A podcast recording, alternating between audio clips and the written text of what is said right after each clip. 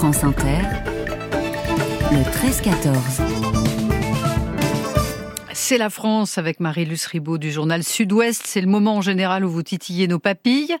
Euh, on parle de raclette aujourd'hui, euh, Marie-Luce. En 5 ans, notre consommation a bondi de 20%. La recette de la tartiflette est parmi les plus consultées sur Internet. Qu'est-ce qui se passe avec le fromage fondu? Peut-être avons-nous une irrésistible envie de montagne. Savez-vous, Christelle, que depuis quelques années, des restaurants éphémères, étonnamment descendus des alpages, fleurissent l'hiver à Paris. Plus besoin de chausser des moon boots, de filer gare de Lyon à Rébourg-Saint-Maurice. Il suffit de prendre le métro ligne 13, direction Agnières, stop à la station Gabriel Péry, et vous voici attablé dans une télécabine pour déguster une raclette.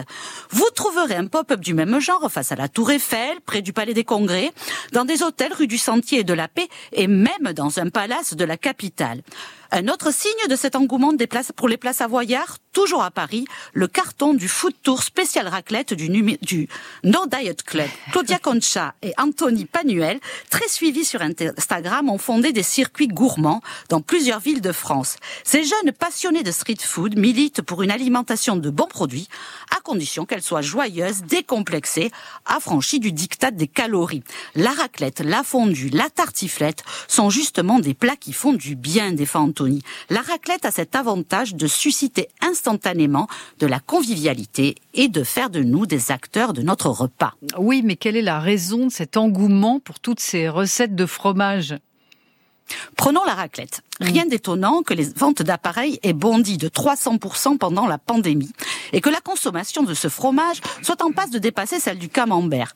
Ce plat se déguste le plus souvent à domicile. Il nous confine avec délectation loin des soucis. Le fromage fondu, c'est aussi appeler l'hiver au secours alors que le changement climatique le rend de moins en moins rude. Et c'est convoquer d'office la bonne humeur autour d'une table. Allez voir sur YouTube le sketch de Blanche Gardin sur le sujet. Il est cruel à souhait. Oui, mais il est aussi question de moments savoureux quand même. Oui, c'est comme, le décrit d'ailleurs Thomas Siby, installé dans une ferme à La Ferrière, dans la vallée du Haut-Breda à Isère. Ancien berger, il est devenu cuisinier. Spécialiste de fondue et de tartiflette, il jongle avec les tomes de fromage qu'il se procure chez ses voisins agriculteurs. Dans une fondue, l'emmental lui offre le fil de sa texture, explique-t-il. Le comté donne du fruité et une pointe d'acidité. Le Beaufort, une longueur en bouche généreuse et une pointe d'amertume le brebis, la matière grasse qui apaise l'acidité.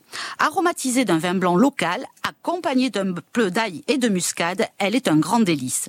Ce qui plaît à Thomas Sibylle, le brouhaha des clients en début de repas, et puis soudain, ce silence de cathédrale lorsque les plats de fromage sont posés sur la table. C'est un bonheur de les voir tous plonger d'un coup dans la gourmandise, me dit-il. et Thomas vous a-t-il confié une recette? Celle de sa tartiflette qui semble fameuse. Mhm. Prenez des pommes de terre à chair ferme et faites-les cuire à l'eau. Coupez-les en rondelles pas trop fines. Faites revenir des oignons sans trop de matière grasse et avec un peu de vin blanc. Faites cuire sans trop les griller des morceaux de poitrine fumée. Assemblez le tout dans un plat à four, arrosé d'un peu de vin blanc et de crème fraîche couvrez avec un reblochon coupé en deux et dont vous aurez gratté la croûte. Enfournez 15 minutes au four chaud à 200 degrés. Et Christelle, conseil personnel, faites fondre un citrate de bétaïne en guise de dessert. Ah oui, je vois ce que vous voulez dire. Merci Marilus. À jeudi prochain.